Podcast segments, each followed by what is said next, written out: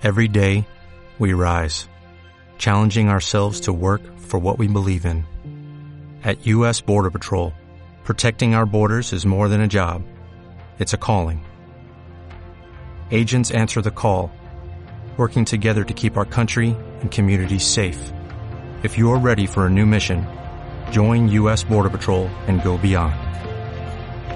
Learn more at cbp.gov/careers.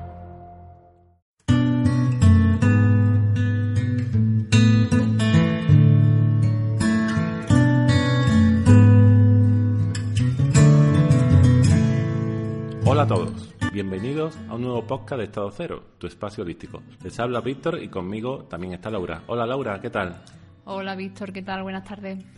Bueno, pues hoy para hacer este nuevo podcast nos hemos desplazado a la sede de ECOI, de Escuela de Coche Integral, y lo hacemos para entrevistar a, a quién, Laura. Pues hoy vamos a hablar con Humberto Varas Bofil, es director de excelencia de coaching, formado en el ECOI, con formación en coaching ontológico, estructural e integral. También es coach profesional, acreditado por ICF y presidente de ADE Coaching. Hola, buenas tardes, Humberto. En- entre otras muchas cosas. Es verdad, entre otras muchas cosas. Hola, buenas tardes. Encantado de, de estar aquí. Eh, se habla mucho actualmente de- del coaching, pero es algo que depende del contexto en que se utilice. Tiene un significado u otro, ¿no? Entonces, ¿qué es para, para ti el coaching? Para mí el coaching es, eh, por un lado, tiene una, una parte eh, como de oportunidad, ¿no? Que ofrece, que es el potencial que tiene, que es hacer preguntas y, y crecer dentro de un proceso de reflexión y desde ahí pues poder conocerse mejor a uno mismo, conocer mejor aquello que esté abordando en su día a día. Y por otro lado eh, está más la parte de la conversación de coaching y la técnica, ¿no? que es como es un proceso reflexivo a nivel de, de un marco profesional entre un coach y una persona que recibe coaching y desde ahí que puede abordar pues eh, objetivos, quiebres personales, alguna situación que quiera explorar o resolver. Entonces lo veo por un lado como una oportunidad de crecimiento personal y por otro lado pues como una oportunidad para acompañar a personas a que reflexionen sobre sus asuntos ¿no? y temas que quieran. Eh, además, os espe- especializáis en un coaching, un tipo de coaching muy especial. Eh, además que creo que está muy en sintonía con lo que estamos intentando hacer aquí en Estado Cero. Eh, habláis de coaching integral. ¿Nos puede hablar un poquito por qué utilizáis el término integral? El, objetivo de integrar eh, sería poder distinguir distintas cosas sobre un mismo elemento. Es decir, por ejemplo, sobre nosotros mismos. Pues si yo reconozco que puedo pensar, pero que puedo sentir y a la vez puedo actuar o puedo decir, son como capacidades que tengo a mi mano. El distinguirlas me permite luego integrarlas. Oye, ¿qué tal si expreso eh, de una manera o si expreso lo que siento o si expreso lo que siento o lo que pienso, ¿no? Entonces, eh, integrar estas capacidades pues nos da como una versatilidad y, y nos facilita pues eh, tener nuevos recursos que podemos utilizar. Sí, porque muchas veces, muchas veces se habla de que el coaching es, es algo muy mental, pero eh, vosotros demostráis con, con vuestra práctica que, que es mucho más que, que simplemente mental, que abarca muchos muchos ámbitos de, de, de lo que es el individuo. Y el mundo emocional también está ahí presente, eh, la dimensión lingüística, lo que conversamos, lo que decimos, el cuerpo también, la energía. Entonces hay más elementos que, que están habitando y que están interviniendo en nosotros. Entonces mm, mi- miramos de alguna manera el poder distinguirlos para integrarlos y desde ahí ver cómo se están relacionando. ¿no? Partiendo de que ya está ocurriendo de alguna manera. Las emociones están y ya están ocurriendo, pero si no soy capaz de identificarlas, no voy a poder manejarlas. ¿no? Ya decía alguno que somos capaces de manejar todo aquello que podemos identificar. Entonces nos dedicamos un poquito a esto y mirarlo desde aquí. El coaching nos permite pues centrarnos en tomar conciencia y conocernos mejor y luego en actuar de manera diferente o consciente. Mira, me recuerda un- una pequeña frase que hemos publicado recientemente en, Facebook, donde hablábamos de que en Occidente se asocia el cuerpo simplemente con el placer o con el dolor. Y en cambio también es, es- es muy útil para conocerse, para ver qué está pasando en este momento, para ver qué sentimos en, en determinadas circunstancias, porque nos da mucha más información. Es algo que, que en otras culturas se practica mucho y se tiene muy, muy normalizado. Aquí parece que que afortunadamente, gracias a este tipo de prácticas, entre, otras muchas, está, eh, está llegando también a esta capacidad.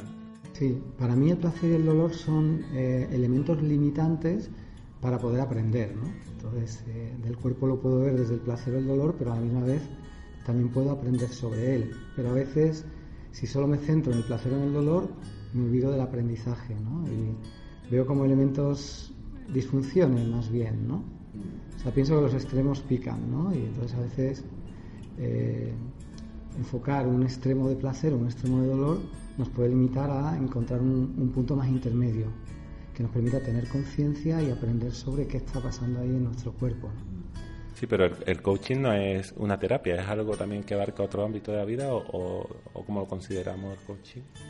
El coaching tiene distintos niveles, como has dicho, hay diferentes interpretaciones, ¿no? Entonces, eh, el coaching no, no es un, no se enfoca en cuanto a hacer una terapia, ¿no? Es decir, sí hay una parte de conocimiento de ti mismo, pero ahora, ¿cómo lo aplico esto en un proceso creativo que me ayude a avanzar en mi presente y crear algo en el futuro? La finalidad a veces del propio proceso hace que una reflexión la persona se dé cuenta de algo que es importante para ella. Y esto puede generar un efecto terapéutico en sí mismo. Es importante. No es terapia, pero puede ser tener aspectos terapéuticos y sanadores incluso. Sí, lo produce, porque al final estamos hablando de conocernos mejor a nosotros mismos en aquello que exploramos. Entonces, eh, si lo ves el coaching como una herramienta, ¿vale? Lo usas como una herramienta, pero si lo ves como una posibilidad de, crecer o ampliar tu mirada al conocimiento de ti mismo, pues eh, se enfoca en otro punto diferente. ¿Qué es lo que podemos trabajar con coaching? ¿Puedes ponernos algunos ejemplos? Por ejemplo, objetivos. O sea, eh, podemos trabajar eh, en diferentes eh, espacios temporales. Por ejemplo, con el coaching podemos trabajar en el presente, en el futuro o con el pasado, no en el pasado. ¿Vale? Entonces, por ejemplo, un objetivo que tenga alguien que quiera conseguir algo en un futuro próximo.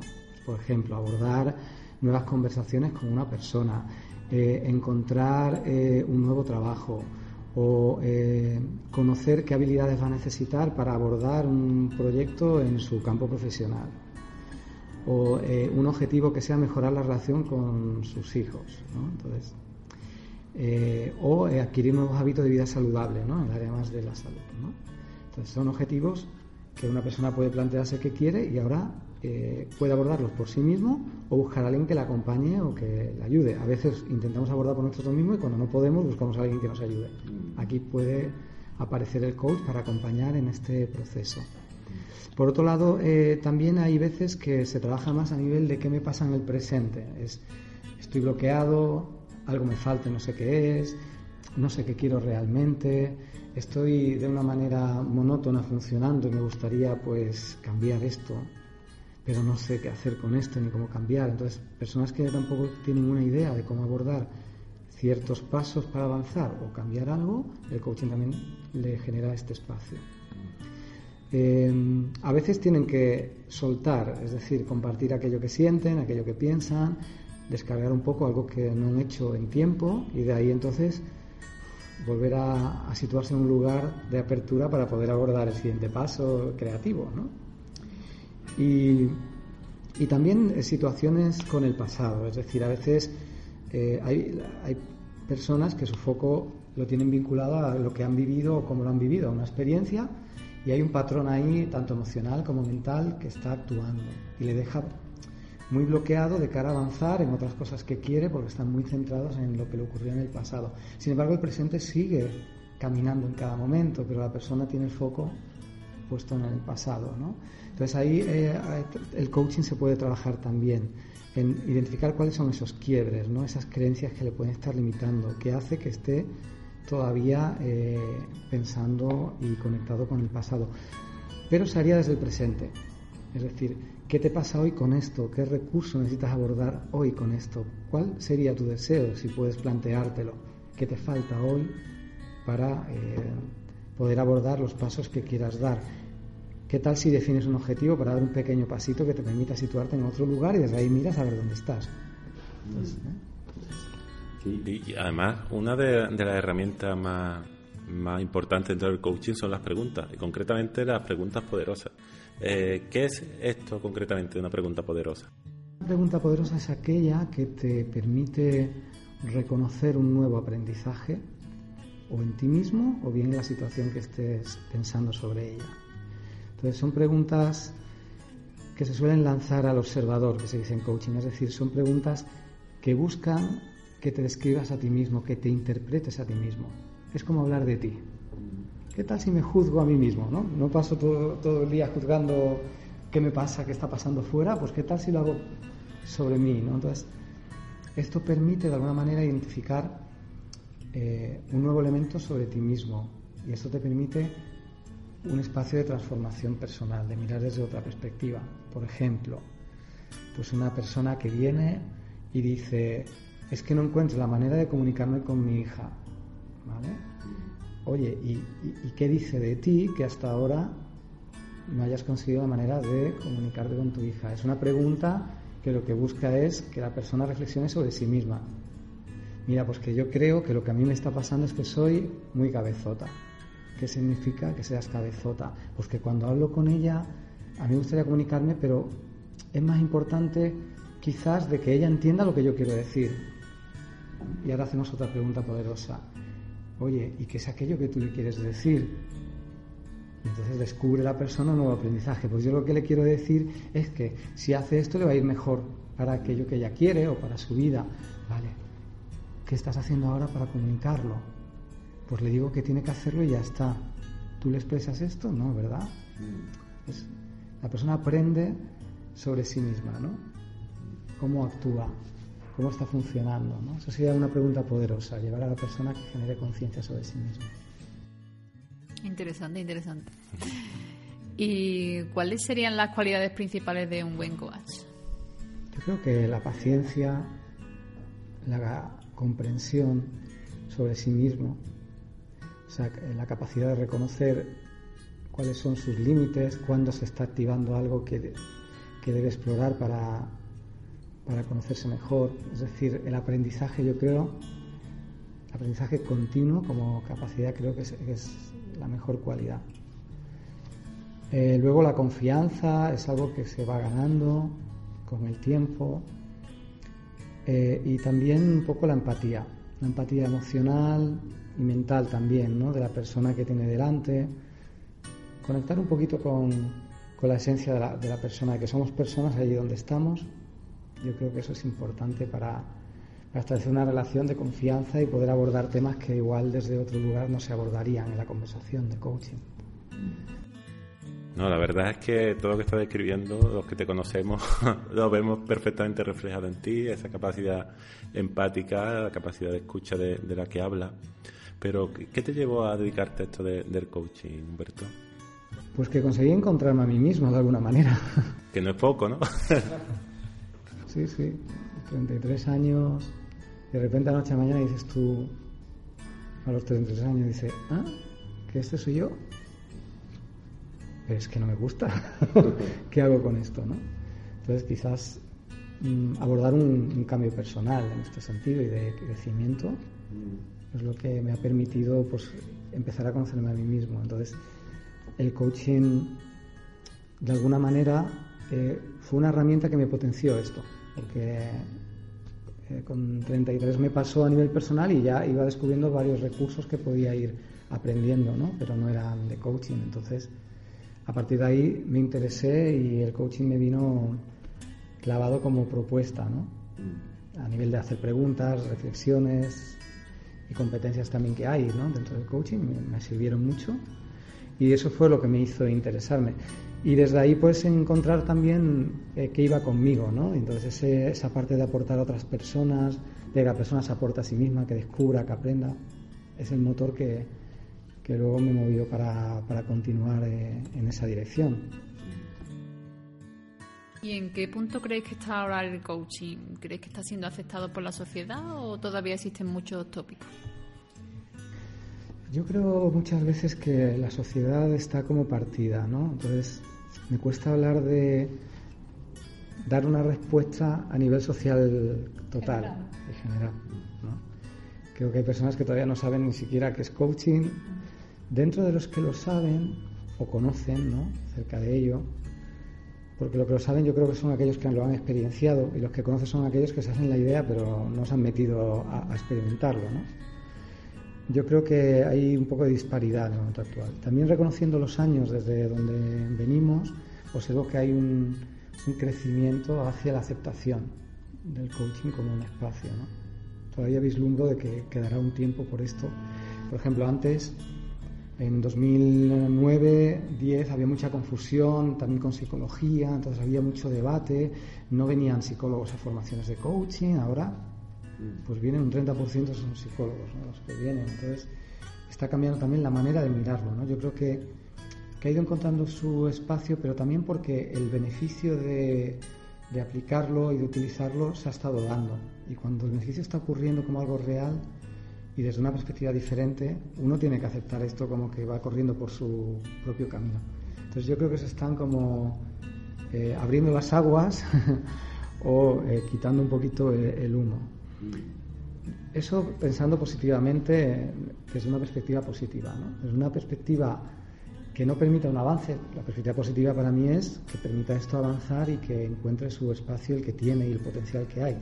La, eh, la, otra que puedo decir negativa, pero realmente me refiero a una perspectiva más limitante para que el avance se produzca y cada vez más personas podamos eh, aprovechar estos recursos, eh, es todavía la confusión que hay, pero que creo que tiene que ver como sociedad de elementos que están ahí en el día a día por ejemplo, el tema comercial, ¿no? Pues la comercialización, ¿no? los, los resultados, ¿no? La economía, ¿no? Entonces creo también de que hay eh, todavía pues muchas propuestas que no están alineadas tanto a, los valores como más a los fines comerciales, ¿no? Entonces yo creo que esto en el tiempo también irá evolucionando, ¿no? Va evolucionando, yo creo, porque la propia conciencia que está generando el trabajo hace que identifiques cuándo son estas finalidades. Y, también, bueno, la parte de confusión a nivel de otros campos profesionales, como es la psicología, la terapia, la consultoría, está mucho más alineado ahora, por eso lo veo más positivo desde ahí. Incluso ahora pues se recomiendan formaciones externas para luego hacer dentro del campo de psicología pues programas de coaching, ¿no? Y le está recomendando la propia psicología. Me parece fantástico la labor y el, el camino que ha habido en este sentido, ¿no? Y creo que hay una evolución. Sí, yo he percibido también que está saliendo un poquito de las empresas y está, está enfocando otros ámbitos y como comentas tú, eh, difundiendo otros valores que, que, sean más de cada uno, ¿no? de que cada, que cada ser humano ponga un poquito qué es lo que le merece la pena y por lo, por lo, que, por lo que debe luchar. Sí, sí, me, ha gustado mucho la reflexión que ha hecho. Y me ha llamado me llama mucho la, atención que habláis de, aplicar la física cuántica. Aplicar la física cuántica en vuestro trabajo. ¿Cómo hacéis esto? ¿Qué entendéis por física cuántica y cómo creéis que se puede trasladar a una herramienta como, el coach? Pues el foco está puesto en, en, la apertura a lo nuevo, ¿no? Como elemento principal para comprender esta parte, ¿no? Es decir, em, cuando una mente está eh, enfocado en algo, concreto, pues ahí actúa pues una memoria, actúa una concreción muy clara, un, embudo, ¿no? que te lleva hacia un solo elemento y un foco ahí. Esto genera procesos que puedes repetir a nivel de memoria, emocional. Este es un camino. Pero para mí y la, propuesta de la escuela, desde el inicio entendemos que cuando la mente está abierta es como el embudo al revés. En lugar de cerrar hacia un solo punto, abrir a multitud de posibilidades, es otro estado mental que podemos desarrollar y que también se está dando en cada una de las personas. Esa apertura a lo nuevo para nosotros tiene que ver con abrirse a nuevas posibilidades que no conozco y que no tengo memorizadas. Y aquí es donde conectamos con, con la parte de la física cuántica, ¿no? O metacuántica, ¿no? También de alguna manera. Es decir, cualquier respuesta puede llegar que sea válida para aquello que yo quiera explorar Cualquier realidad es posible crearla. La distancia entre el punto donde estoy y mi objetivo es cero. Solo que hay ciertas cuestiones limitantes del otro lado del embudo que nos impide poder abordarlo. Entonces, trabajar un poco en esta línea es, es lo que entendemos como como una posibilidad de poder mm, descubrir esos nuevos elementos que necesitamos. ¿no? Y, lo, importante que es la intención en este aspecto, ¿no? Tener toda la mente enfocada con un, objetivo, un deseo. Claro, la intención es. Tengo un amigo que, ha dicho, que dice varias veces de otro sector, ¿eh? él hace kitesurf y cosas de esta, lleva campeonatos y dice es cuestión de actitud, ¿no? es cierto, podemos tomar distintas actitudes. Entonces, Jack en Wilber hablaba mucho eh, de que somos como un ordenador donde vamos cambiando la placa base por las tarjetas, ¿no? Vamos a probar esto si nos sirve, vamos a quitarlo, vamos a poner esto otro. Entonces, convertirnos en un elemento vivo que nos permita aprender cosas nuevas de nosotros mismos. Y para mí ahí es donde está la, la cuántica. Mm. vivir experiencias cuánticas a veces tiene que ver con, con encontrar ese tipo de, de elementos que surgen dentro de ti, que no sabías que estaban y que no eres capaz de comprender cómo se están dando.